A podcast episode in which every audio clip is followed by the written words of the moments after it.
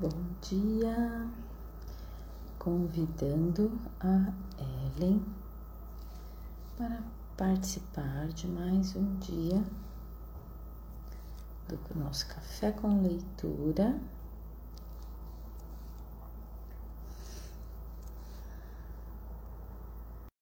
Bom dia, Carminha. Menina, eu tô com você porque estava muito. Pus uma foto no grupo lá consciências. Saudade, querida. Lembrando, para quem está chegando aqui, hoje é o terceiro dia da leitura do nosso oitavo livro. Áudio tá bom? Eu tirei o fone. Muito frio aí, querida. Tô só esperando aqui a Lenzita entrar. Opa. Cancela que fez alguma besteira. Voltei o vídeo. É aqui que a gente convida. Mais Sunshine Way. Já convidei. Como vão as notícias?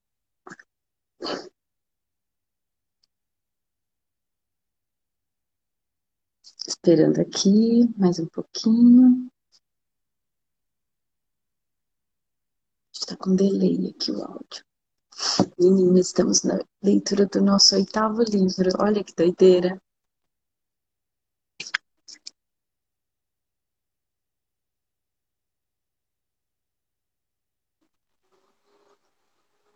Friozinho, agora tá melhor. Hoje deu uma queda maior na temperatura. Mas aí, conta, querida. Como que estão as escolhas? Aproveitando enquanto a galera não chega, que hoje é feriado, né? Aqui em São Paulo. Como que a gente pode contribuir? Ah, Carlinha, a gente está com um desafio. Como seria você pegar uma mulher da tua lista e só falar para ela, você não tem que ser forte. A Elisita entrou. Você não tem que ser forte. Quando eu te falo isso, o que você percebe? Porque na verdade a gente tem que ser sexy. O movimento é sexy. E quando você é... Gente, como assim? Deixa eu pegar meu carregador. Deixa a Ellen entrar. É... Deu aqui que tá sem bateria, ficou a noite inteira carregando. Aperta aqui pra ela visita. Entrando ao vivo. Pega meu carregador de celular, por favor, lá no quarto. Bom dia! Bom dia! Tudo bem? Tudo no chá, nos óleos essenciais. Tá minando aí? Menina, mas ó, depois eu conto a consciência, viu? É? Fichas caindo de balde. Carlinha já está aqui com a gente. Lembrando que hoje é ah, feriado em São Paulo. Pois tá é. Tá um dia atípico, olha isso. Cinzão. Nossa, mega cinza. Cinzão. Caraca. É. Tá meio Bom dia. Dia, Carlinha, dia. A vovó. A vovó, é. Vovó mais ninja. Deixa eu mandar avião tendo... aqui, vamos acordar é, o povo. eu vou ter que pegar carregador de bateria, porque eu ah. deixei carregando e agora apareceu aqui 15% de bateria. Olha que doideira. Então vai lá pegar. Ah, já trouxe, obrigada. Vou carregar. Gente, gente, que doideira essa vacina, né? Hoje eu tô zerada. Ontem eu era um trapo. Sério? Sério. De manhã, depois do, do café com leitura, meu, não conseguia me mexer no sofá. Aí à então, tarde eu falei, eu não foi... vou ficar em casa, não vou ficar em casa. Uma, eu fui. Uma coisa que me veio foi isso, porque não foi só você que me trouxe essa informação, outras pessoas que ah... tomaram. E aí eu falei, meu, no, na minha não aconteceu nada, o quanto eu tô captando no outro, né? Então, Porque... mas é que a sua foi outra, né, Dê? Mas da minha não teve foi gente da AstraZeneca. O Jaime a, a tomou que igual a. mais teve foi a nossa, né? Que a Não, mas o tomou. Jaime tomou a Pfizer, que é a que eu tomei, e ficou mal. Entendi. É. Não tem forma estrutura. Tomei a Pfizer BioNTech, zero reação. É, então. Não, eu também whatever. tive reação. Mas aquilo, né? O quanto da- de muitas das nossas reações a gente compra. E ontem Sim. atendimento, né? E várias pessoas Dia, Raquel. Ah, verdade. Então, dia, dia. Não, foi sair de lá. Foi doido. Foi sair. Eu falei, nossa, meu nariz. O que que é isso? Nunca vi um negócio acontecer assim. Abriu uma torneira aqui, ó, a coriza. torneira abriu. Mas aconteceu, aí assim, dentro, né, do, do que a gente também estuda como ferramenta, que são os óleos essenciais, coriza Sim. é abandono, tipo, voltar pra caixinha, tipo, proteção, Né, tipo, esquizoide? autoexposição. Esquizoidinha. Aí eu, eu, eu Ah, eu demorei pra te dar bom dia, que eu fui ver quais óleos seriam contribuição. Aham. Aí eu já tinha ido pros cítricos, mas doideira, né? Aí eu tava ali no difusor, tava com- misturando com farinha. E, e agora também, como faço uso dos chás, né? Eu tenho já Aham. três blends aqui da Imperatriz. Eu falei, ah, qual que vai ser a contribuição? Aí o 18, que é o que tem cafeína, que dá energia. Tá aqui. Por isso que eu demorei para dar bom dia. Interessante. caramba, será que ela capotou e não vai acordar? Não, eu pus o relógio para despertar, que é assim, galera. Tamo junto.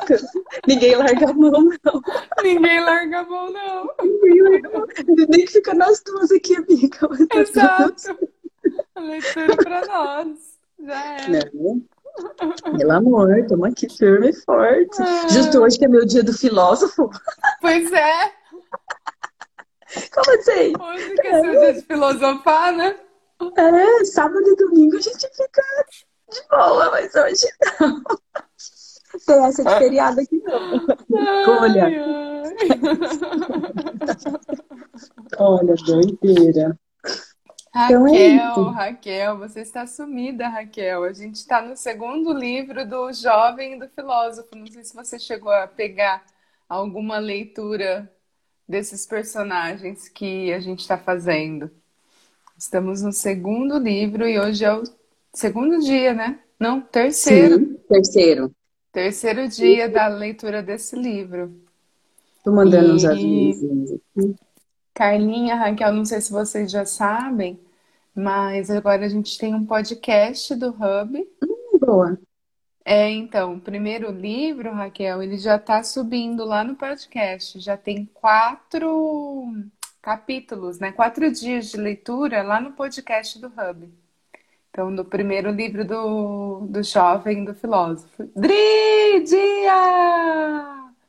Gente, hoje a gente tem live com a Dri, que tá aqui com a gente. Venham, Incrível. 19 horas. A Adri vai contar pra gente a mágica da análise corporal.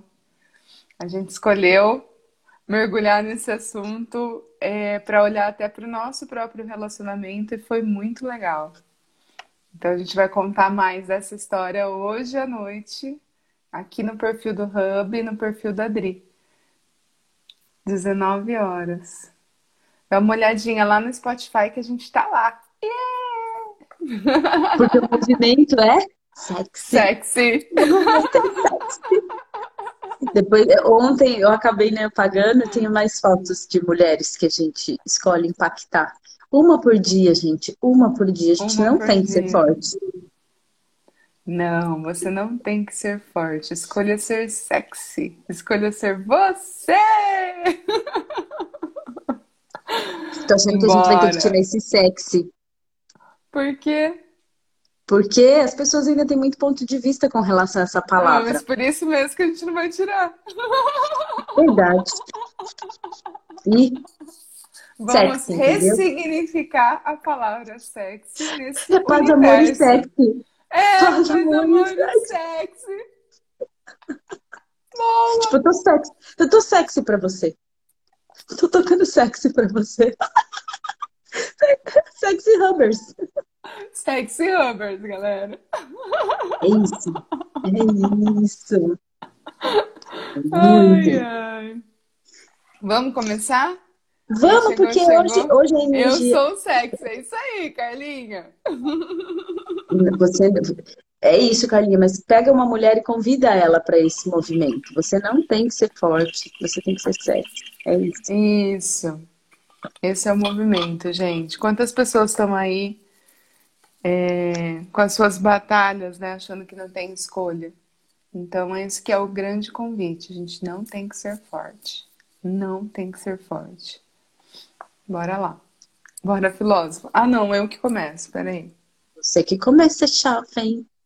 Vamos ver como o jovem tá hoje, porque ontem o bicho estava atacado.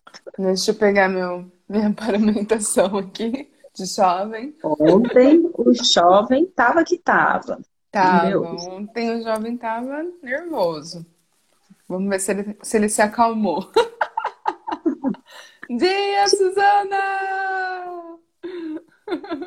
Vamos começar agora, Su. Solta o Começando. cinto, Solta o cinto. Se tivéssemos o mesmo sentimento e a mesma vida. Você pode ter esquecido, mas eu me lembro bem. Há três anos você fez uma afirmação do tipo: Não vivemos em um mundo objetivo, mas em um mundo subjetivo, ao qual atribuímos sentido. A questão em que devemos nos concentrar não é sobre como o mundo é, mas sobre como o vemos. Além disso, não podemos escapar da nossa subjetividade. Sim, isso mesmo. Então, me diga o seguinte: se não podemos escapar da subjetividade, como podemos ter os olhos do outro, os ouvidos do outro ou até mesmo o coração do outro? Que tal parar de brincar com as palavras? Esse é um ponto crucial. É verdade que não se pode escapar da subjetividade, muito menos se tornar outra pessoa, é claro. No entanto, é possível imaginar o que aparece aos olhos dos outros e os sons que os ouvidos captam. Adler propõe que, antes de tudo, você pense: e se eu tivesse o mesmo tipo de sentimento e vida dessa pessoa? Se fizermos isso, conseguiremos entender que provavelmente estaríamos diante do mesmo tipo de tarefa. A partir daí, é possível imaginar que lidaríamos com essa tarefa da mesma maneira. Bom dia, Jorginho. Dia, Jorginho. O mesmo tipo de sentimento e vida? Dia, Dia, João. João! Imagine, por exemplo, um aluno que nem sequer tenta estudar. Perguntar a ele por que você não estuda é uma atitude totalmente desrespeitosa. Em vez disso, reflita: e se eu sentisse a mesma coisa que ele? E se tivesse a mesma vida que ele? Resumindo, imagine como seria se você tivesse a mesma idade do aluno, morasse na mesma casa que ele e tivesse os mesmos amigos, interesses e preocupações. Se você fizer esse exercício, será capaz de imaginar o tipo de comportamento que seu ego adotaria ao ser confrontado com a missão de estudar, ou entender por que se recusaria a estudar. Sabe como se chama esse tipo de comportamento? Fantasioso? Não, querido jovem. Isso é o que chamamos de empatia. Empatia? É esse o nome que vocês dão ao ato de imaginar como seria ter o mesmo sentimento e a mesma vida? Sim, em geral, considera simpatia o fato de alguém concordar com a opinião de outra pessoa e compartilhar seus sentimentos. Na verdade, isso é apenas compreensão, não empatia. A empatia é uma habilidade, uma postura que se assume ao caminhar lado a lado com o outro. A empatia é uma habilidade? Exatamente. Já que é uma habilidade, é algo que você pode adquirir. E não é que isso é interessante? Ok. Então, quero que você explique por que a empatia é uma habilidade. Como se pode conhecer o sentimento e a vida do outro, ou seja lá como você chama isso? Ouvindo cada um pessoalmente? Ah, não tem como aprender essas coisas. É exatamente por isso que procura, que nos preocupamos com as preocupações das outras pessoas. Não devemos apenas observar a distância, é preciso mergulhar na situação. Você está em um lugar alto, sem descer ao nível do outro. E fazendo comentários como: não tem como fazer isso, ou há uma barreira, não existe respeito nisso, muito menos empatia. Você está errado, totalmente errado. Que há de errado nisso? A, a coragem é contagiosa, assim como o respeito. Ui! claro, se eu brincasse com os meus alunos, eles poderiam gostar mais de mim. Talvez ficassem bem impressionados e se sentissem mais próximos. Mas se eu descer ao nível de me tornar um amigo para essas crianças, educá-las será ainda mais difícil. É triste dizer, mas essas crianças não são anjos, são mini demônios. Toda vez que eu pego leve, se aproveitam de mim e se sentem no comando da situação. Logo, saem totalmente do controle. Isso que você descreve não passa de uma fantasia com anjos que nem sequer existem neste mundo. Querido Schoffen, eu criei dois filhos sozinho. E há muitos jovens que não conseguem se adaptar à educação escolar e vêm a este gabinete para uma sessão de aconselhamento. Como você mesmo diz, crianças não são anjos, são seres humanos. No entanto, Precisamente porque são humanos, é preciso ser o mais respeitoso possível. Não devemos desdenhar deles nem bajulá-los. Devemos interagir como iguais e ter empatia por seus interesses e preocupações. Sinto muito, mas a justificativa para ser respeitoso não me convence. Basicamente, o que você chama de respeitá-los é apenas acariciar seus egos, certo? É exatamente esse tipo de ideia que é degradante para as crianças. Parece que você compreende apenas metade do que eu digo. Não estou buscando o seu respeito, quero que você ensine a seus alunos o que é respeito. Como assim? Por meio de sua experiência pessoal, mostre o que é ter respeito. Mostre o caminho para a construção do respeito, que é a pedra angular de uma relação interpessoal. Faça com que eles vejam como pode ser um relacionamento baseado no respeito. Segundo Adler, a covardia é contagiante, assim como a coragem. Naturalmente, o respeito também se torna contagiante. A coragem e o respeito são contagiantes? Sim, e tudo começa com você mesmo que ninguém o entenda ou ajude. Você precisa, primeiro, carregar a tocha e demonstrar coragem e respeito. Sua tocha vai iluminar no máximo alguns metros ao seu redor. Pode parecer que está sozinho à noite, em uma estrada deserta, mas a luz que você carrega alcançará os olhos de alguém e centenas de metros, a centenas de metros de distância. Essa pessoa não saberá que se ela caminhar naquela direção, alguém estará lá. A luz estará lá. O caminho estará lá. Com o tempo, dezenas e depois centenas de luzes, de luzes se reunirão ao seu redor. Luzes brilhando nas mãos de centenas de companheiros. Que tipo de alegoria é essa? Estou supondo que você quer dizer o seguinte: o papel atribuído a nós, educadores, é o de respeitar as crianças, mostrar-lhes o que é respeito e ensiná-las a respeitar. Entende direito? Sim, esse é o primeiro passo. Não só na educação, mas em todo tipo de relação interpessoal. Nada disso. Não me importa quantas crianças você criou ou quantas pessoas aconselhou, porque você é um filósofo que vive trancado em seu gabinete. Não sabe nada sobre a sociedade ou sobre a escola no mundo real e moderno. Veja, o que as pessoas esperam da educação escolar e da sociedade capitalista não são essas coisas ligadas a caráter pessoal, algum obscuro conhecimento humano, ou seja lá o que for. Os pais irresponsáveis, assim como a sociedade, buscam resultados reais. Caso se refira ao lugar onde a educação acontece, então o que procuramos é o progresso escolar. Imagino que sim.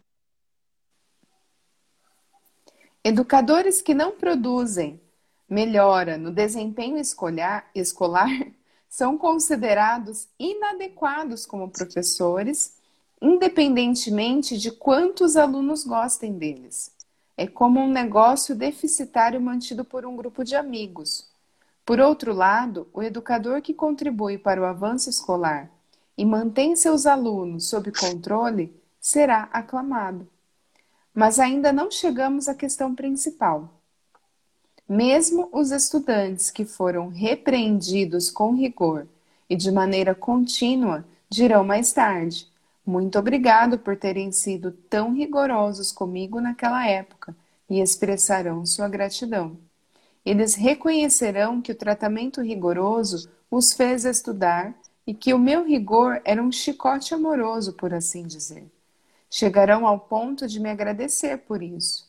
Como você explica essa realidade? Naturalmente, eu diria que essa história é bastante possível. Na verdade, pode-se mesmo considerá-la um modelo de caso perfeito para reaprender as teorias da psicologia adleriana. Ah, então você está dizendo que isso tem explicação. Tendo em mente as conversas que tivemos há três anos, vamos nos aprofundar um pouco mais na psicologia adleriana. Há muito a estudar. Sentido social. Dia, galera que tá chegando aí. Dia. Sentido social. Um conceito chave da psicologia adleriana e o mais difícil de entender. O filósofo refere-se a ele como ver com os olhos do outro, ouvir com os ouvidos do outro e sentir com o coração do outro. Isso requer a habilidade chamada empatia, cujo primeiro passo é se preocupar com as preocupações das outras pessoas. Na teoria, faz sentido, mas será que é função do educador entender verdadeiramente a criança? O filósofo não estaria, mais uma vez, apenas brincando com as palavras? O jovem olhou fixamente para o filósofo, que usava palavras como reaprender. A verdadeira razão pela qual as pessoas não conseguem mudar. Galera, papel e caneta, hein? Diga-me, o que eu deveria reaprender sobre Adler? Quando você observar o próprio discurso e a própria conduta, bem como o discurso e a conduta das outras pessoas, pense nas metas que elas escondem. Essa é a abordagem básica da psicologia adleriana. Sei, é a teleologia, certo? Você é capaz de dar uma explicação simples sobre isso? Posso tentar. Dia, André. Independentemente do que possa ter ocorrido antes, nada é determinado pelo passado. Da mesma forma, não importa se houve traumas, porque os seres humanos não são movidos por causas passadas, mas sim por metas atuais. Imagine, por exemplo, que a pessoa diga: Meu ambiente familiar era ruim, por isso tenho uma personalidade depressiva. Isso é uma mentira. A verdade é que essa pessoa tem um objetivo que pode ser: não quero sofrer por me envolver com outras pessoas e, para alcançá-lo, escolhe uma personalidade depressiva que não se envolve com ninguém. Então, como uma desculpa para ter escolhido tal personalidade, ela recorre a seu antigo ambiente familiar. É mais ou menos isso, certo? Sim, por favor, continue. Resumindo, eventos passados não determinam o que somos. No entanto, o significado que damos a esses eventos determina nossas vidas. Isso mesmo. Então, você está dizendo mais ou menos o seguinte: o que aconteceu na sua vida até agora não tem nenhuma influência na forma como você vive daqui para frente. E também que você, vivendo no aqui e agora, é o único que toma decisões sobre a própria vida. Entendi algo errado? Não, você não entendeu nada errado. Nós, seres humanos, não somos frágeis, tão frágeis, a ponto de ficarmos à mercê de traumas passados. As ideias de Adler se baseiam na crença, na dignidade e no potencial humano, em que os seres humanos podem exercitar a autodeterminação a qualquer momento. Sim, sei disso. A questão é que não consigo desconsiderar a força das causas. É difícil pensar em tudo como meras metas. Mesmo que eu tivesse a meta de não me envolver com outras pessoas, teria que haver alguma causa que justificasse essa meta. Para mim, a teleologia não é uma verdade absoluta, ainda que seja um ponto de vista revolucionário. Certo. Esta conversa hoje à noite, é, hoje à noite pode mudar alguma coisa ou não. A decisão é sua e eu não vou forçar nada. Agora, por favor, escute isso como uma maneira de pensar. Somos seres capazes de autodeterminação a qualquer momento, capazes de escolher novos eus, entre aspas, mas não é tão fácil mudar a si mesmo. As pessoas podem ter um forte desejo de mudança e não conseguir. Por que você acha que isso acontece? Porque ela não quer realmente mudar? Isso mesmo que resume tudo. E está ligado à questão o que é mudar? Se quisermos extrapolar e usar um termo radical, fazer mudanças é a própria morte.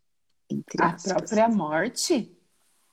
Imagine, por exemplo, que você está descontente com sua vida neste momento. Vamos dizer que gostaria de mudar, mas mudar significa desistir do que foi até agora negar a si mesmo e nunca mais mostrar essa face. Como se estivesse sepultando uma versão de si mesmo. Porque depois de fazer isso, você vai, enfim, renascer. Agora, independente do seu nível de insatisfação com a sua situação atual, você escolheria a morte? Poderia se atirar no abismo escuro? Não é algo fácil de abordar. É por isso que as pessoas não tentam mudar. Querem se sentir bem com as coisas como são, não importa quanto esteja difícil a vida. Vivem em busca de elementos que reafirmem sua situação atual. Hum.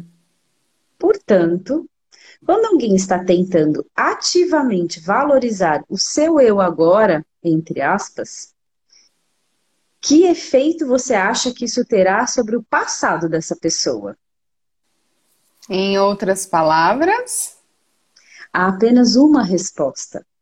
Ela resumiria seu passado dizendo: Já passei por muita coisa, mas ficou tudo bem. Entre aspas. Para reafirmar o momento atual, a pessoa reafirma o passado infeliz. Sim.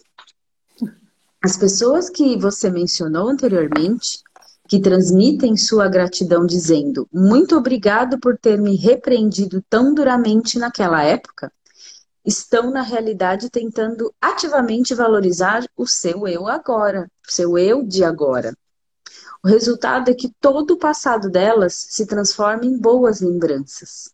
As palavras de agradecimento endereçadas a você não são suficientes para reconhecer a educação autoritária que tiveram. Como querem se sentir bem com si mesmas, transformam o passado em boas lembranças. É curioso. Como estudioso da psicologia, essa é uma linha muito interessante de investigação. No entanto, não concordo com suas interpretações. Quer saber por quê? Eu sou a prova. Não me encaixo nesse modelo de jeito nenhum. Até hoje sinto ressentimento por todos os professores rígidos e irracionais que tive no ensino fundamental e no ensino médio. E certo ou errado, não sou grato a eles.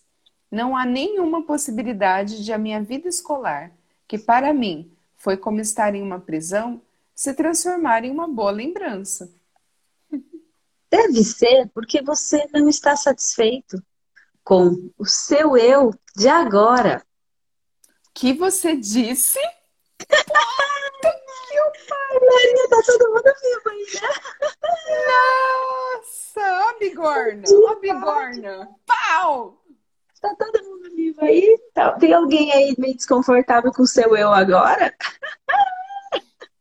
Dia, Bora Flávio! Lá serei mais direto para justificar o seu eu de agora, que está longe do ideal. Você está pintando todo o seu passado no mesmo tom de cinza. Está tentando pensar nisso como sendo a culpa daquela escola, ou porque aquele professor estava lá. E então, de cerca de suposições, se cerca, se cerca de suposições se tivesse ido à escola ideal e conhecido o professor ideal, não seria assim. Você está sendo grosseiro. Em que baseia essas suposições? Tem certeza de que estou fazendo suposições?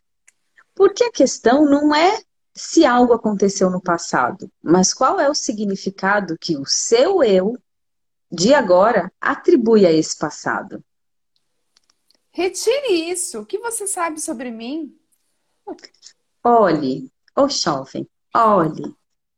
Em nosso mundo não existe passado, no sentido real da palavra. Ele é apenas uma cor na infinita variedade de tons do agora.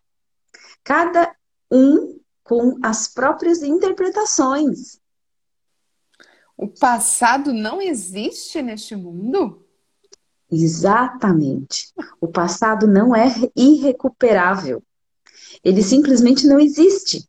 Enquanto não alcançamos esse entendimento, não podemos nos aproximar da essência da teleologia.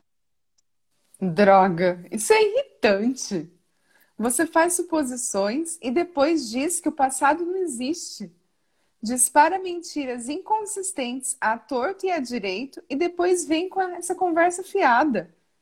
Vou me divertir apontando essas inconsistências. Dia, Elisete! a gente tem uma galerinha Elisete. aqui. Estamos na leitura, do, no terceiro dia da leitura do nosso oitavo livro. Nós não divulgamos o livro, qual é, só no final da leitura. Só no final. Porém, no livro que nós lemos o último, o sétimo livro, a gente tem o podcast. Bora lá, quem quiser ouvir. Tá Spotify. Tá gravadinho. Spotify. Tá, tá subindo para lá. Esse vai para lá depois. Sim. Bora lá. Quanto agora... tempo, né, Eli? Muito tempo.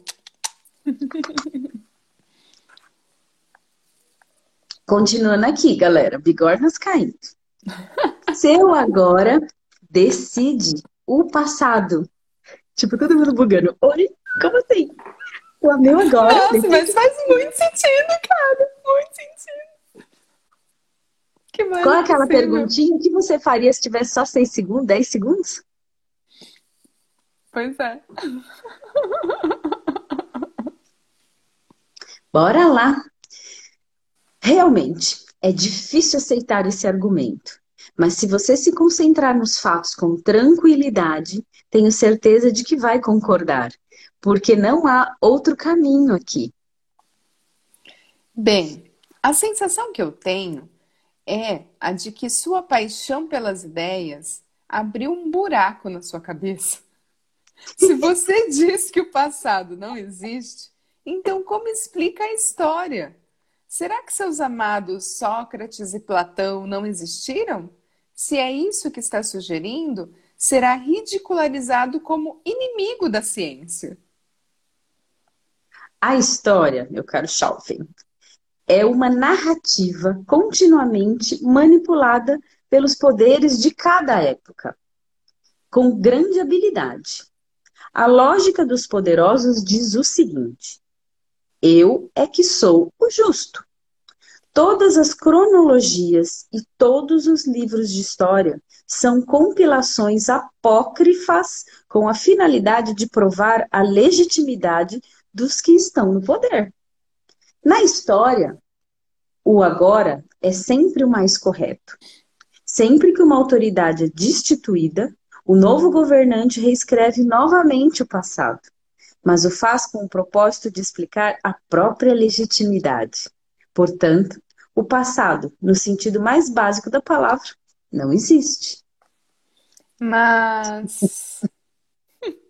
Por exemplo, imagine, bora lá, que um grupo armado de determinado país está planejando um golpe de Estado.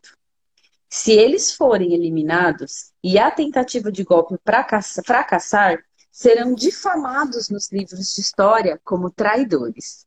Por outro lado, se o golpe de Estado for bem sucedido, o governo e o governo cair, seus nomes serão lembrados na história como heróis que combateram a tirania. Isso porque a história sempre é reescrita pelos vencedores? O mesmo acontece conosco, como indivíduos. Cada pessoa compila uma história do próprio eu, reescrevendo o passado como quiser. Respira, galera.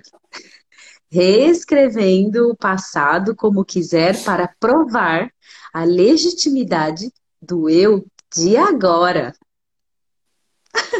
Ai, caraca! Por isso que as pessoas não conhecem Adler, Daisy.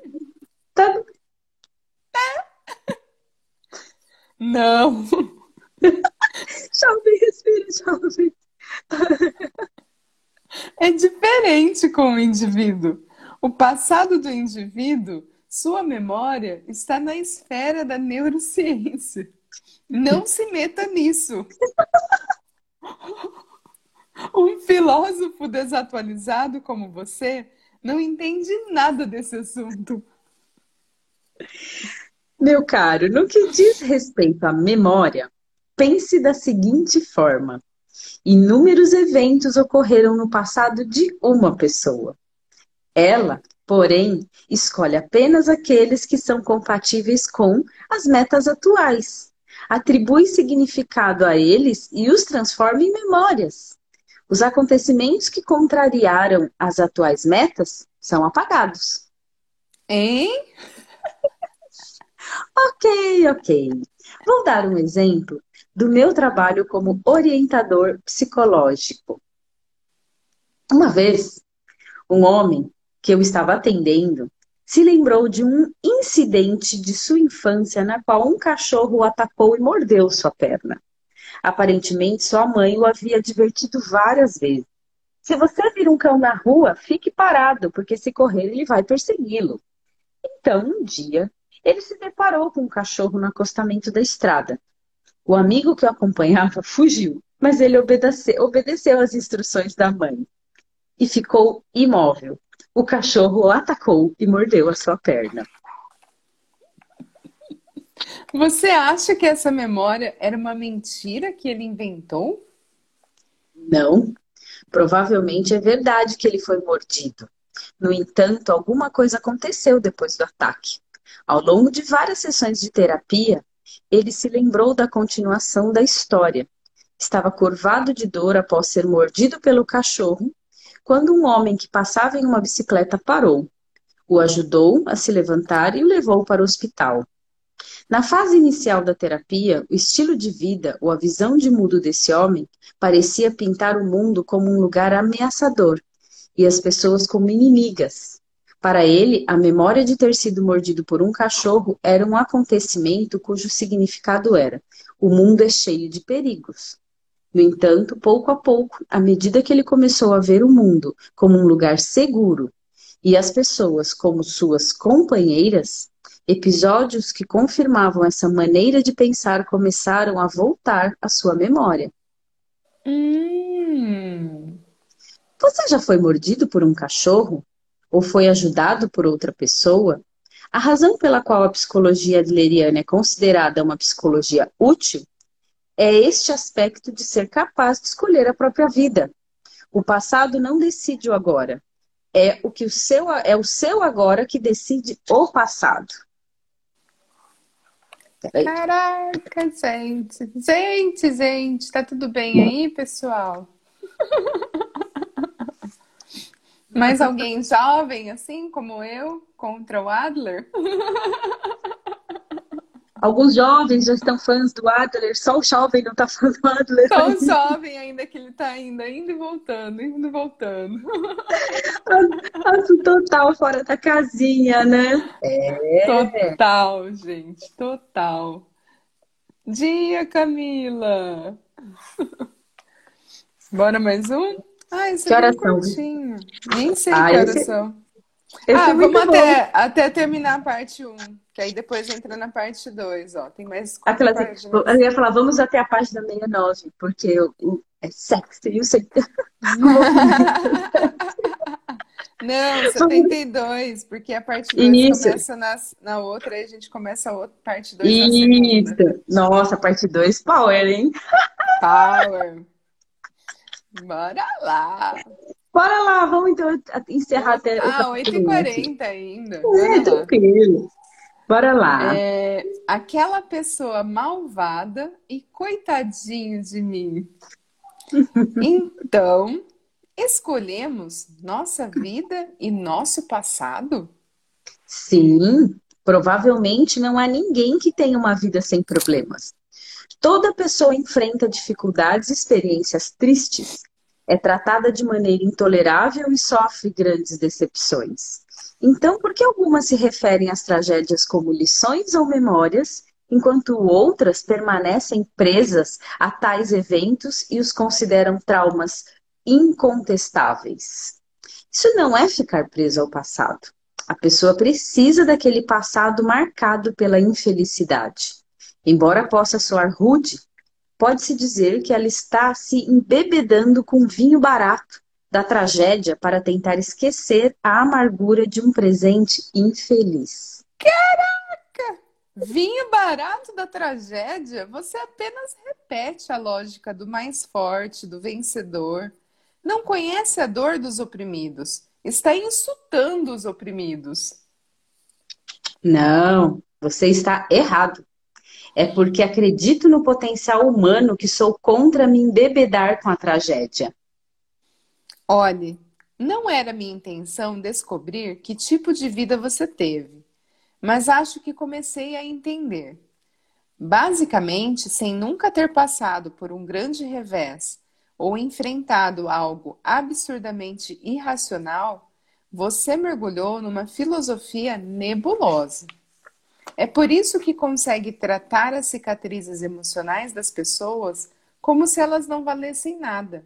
Você foi muito abençoado. Parece que você está tendo dificuldade em aceitar isso. Bem, vamos tentar de outra maneira. Este aqui é o prisma triangular que de vez em quando usamos nas sessões de terapia. Parece interessante. Por favor, explique. Este prisma triangular representa a nossa psique. De onde você está sentado, deve ser possível ver apenas dois dos três lados. O que está escrito nesses lados? Um lado diz aquela pessoa malvada e o outro, coitadinho de mim. Certo. A maioria das pessoas que faz terapia começa falando sobre uma coisa ou outra. Elas se queixam da infelicidade que se abateu sobre elas, do ódio por quem as atormenta e da sociedade que as rodeia. Isso não acontece apenas na orientação psicológica. Ao conversar com familiares e amigos, ou quando oferecemos apoio a alguém, não é fácil ter consciência do que está em pauta naquele momento. No entanto, ao ver a situação dessa forma, fica claro que se está falando realmente apenas dessas duas coisas. Soa familiar, não é? Culpar aquela pessoa malvada ou apelar para o coitadinho de mim? Acho que você pode colocar dessa forma. Não é sobre isso que deveríamos estar conversando um com o outro. Não importa quanto você busque aprovação da sua postura em relação àquela pessoa malvada, ou se queixe do coitadinho de mim. Mesmo que isso traga algum conforto temporário, não levará a uma solução de verdade. Então, o que podemos fazer? prisma triangular tem um terceiro lado que está fora do seu campo de visão agora. O que você acha que está escrito neste lado? Ei, pare com as adivinhações e me mostre de uma vez. Está bem. Por favor, leia em voz alta o que diz lá. O filósofo mostrou um pedaço de papel dobrado em forma de prisma triangular de onde o jovem estava sentado podia ver apenas duas das três faces do triângulo. Em uma estava escrito aquela pessoa malvada e na outra coitadinha de mim. Segundo o filósofo, as pessoas ansiosas sempre se queixam de uma coisa ou de outra. Então, o filósofo girou lentamente o prisma com o dedo, os dedinhos finos, e revelou que havia no terceiro lado palavras que surpreenderam o coração do jovem. A psicologia adleriana não é mágica. Ó, o jovem tem assim, ó, três pontinhos e um pontinho de exclamação. Ele não conseguiu falar nada. Então, assim, ó. Meu caro, leia em voz alta o que está escrito. O que devo fazer de agora em diante?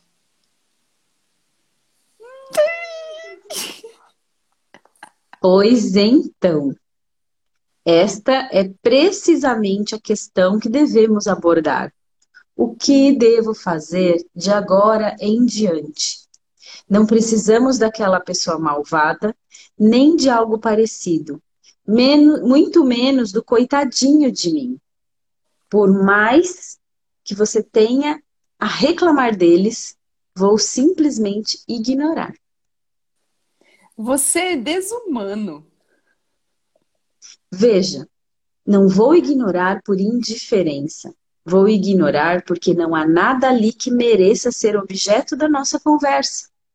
Se eu ouvisse as histórias sobre aquela pessoa malvada ou coitadinho de mim e me solidarizasse com a situação dizendo algo como, de, como deve ter sido difícil, ou não é sua culpa. É verdade que você poderia obter um alívio temporário, talvez até ficasse satisfeito com a sessão de terapia, congratulando-se por ter se por ter procurado aquele terapeuta. Mas como isso mudaria as coisas no dia seguinte e nos próximos? Da próxima vez que sofresse, Será que não iria à terapia simplesmente para obter mais consolo? Isso não é dependência? É por isso que, na psicologia adleriana, conversamos sobre o que deve se fazer de agora em diante.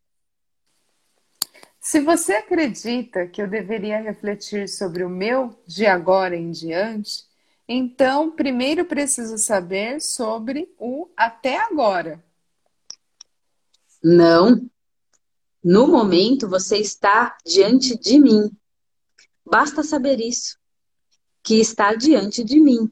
E em tese não há nenhuma maneira de eu conhecer seu, seu eu anterior. O passado não existe.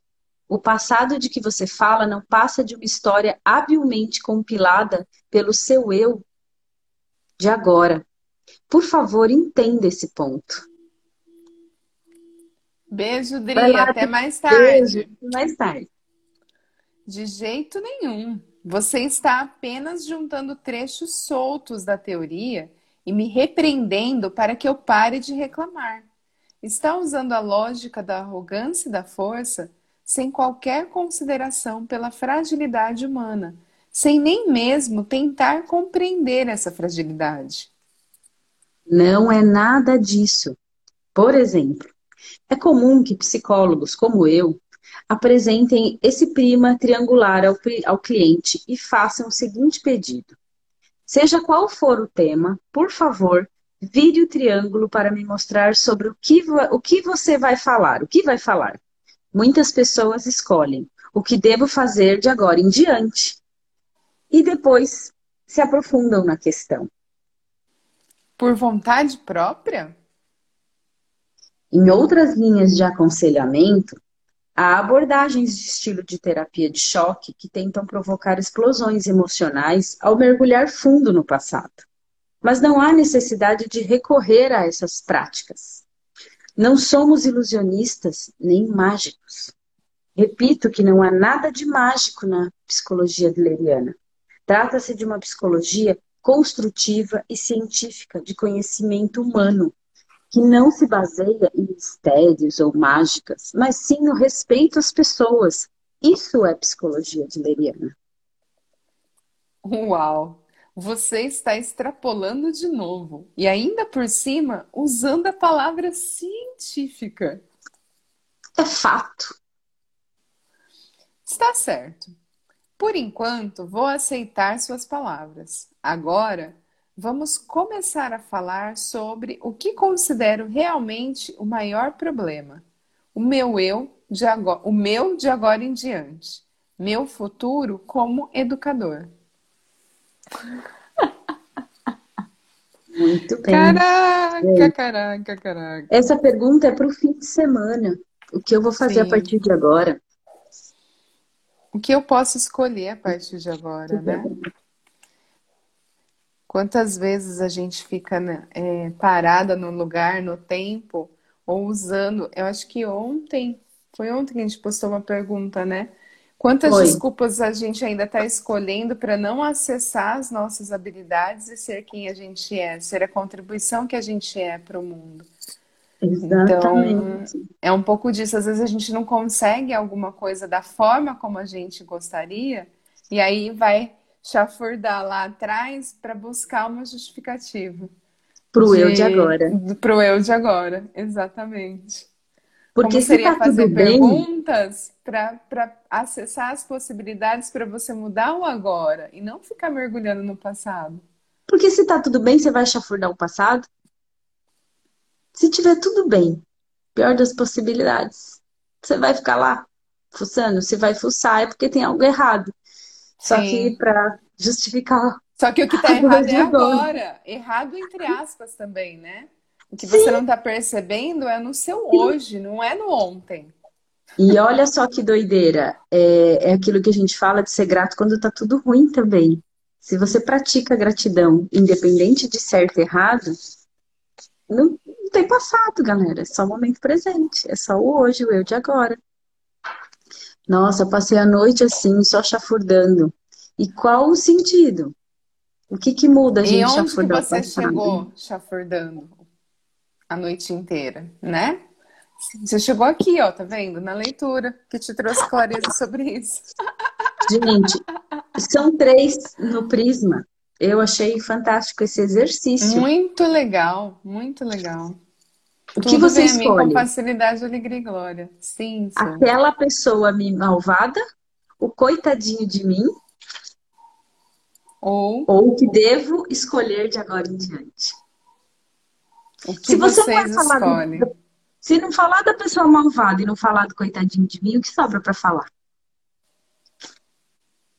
O que mais é possível? O que mais é possível? O que mais é possível? Assim, Caramba. percebem agora o espaço da diversão.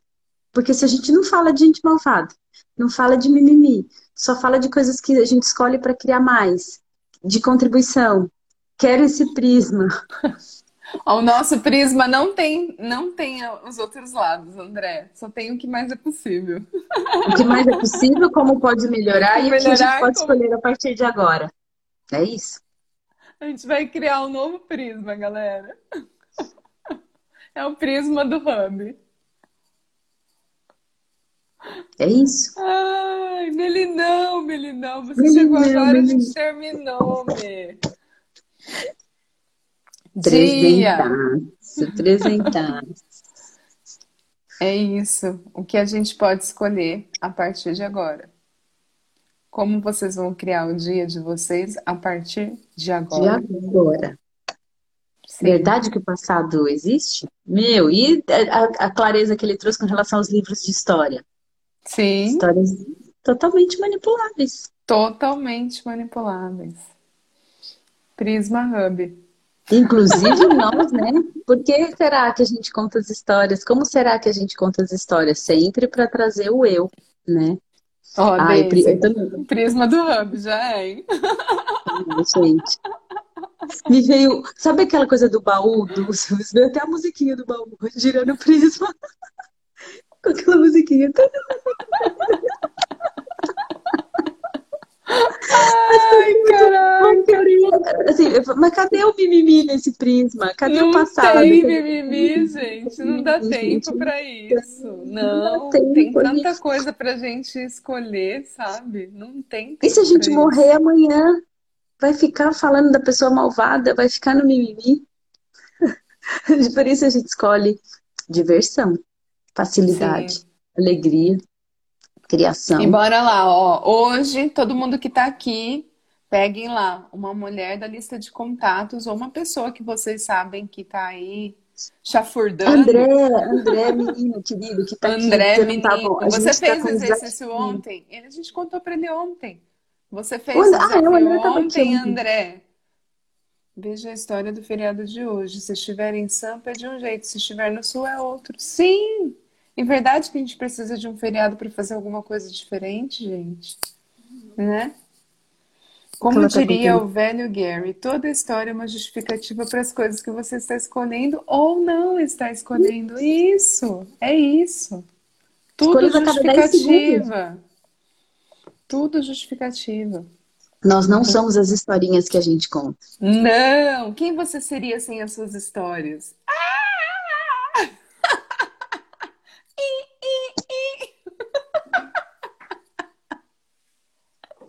Galera. Quem disse que acessar a consciência é esse caminho, né? Sim. Continue a nadar. Continue a nadar. O exercício é vocês ligarem, mandarem uma mensagem para Se conectar com uma mulher. Uma, gente, pelo menos uma mulher falando: você não tem que ser forte. Escolha ser sexy. Escolha ser você. Na verdade, esse exercício não é com vocês, é para o outro, é para ser a contribuição. É para o outro. É para ser então, um movimento de contribuição. Pati, pega qualquer mulher, uma pessoa do seu dia a dia e só fala. Você tem que ser forte. Não, você não tem que ser forte, você tem que ser sexy. E, se possível, printa. Se você mandar uma mensagem printa. pelo WhatsApp, compartilha aqui com o Hub, porque a gente vai. A história da tocha que o filósofo falou. Sim. Né? Acende a tua tocha e vai. Quem vai estar tá vendo o alcance que ela vai ter, que mais é possível? Né? O movimento é esse.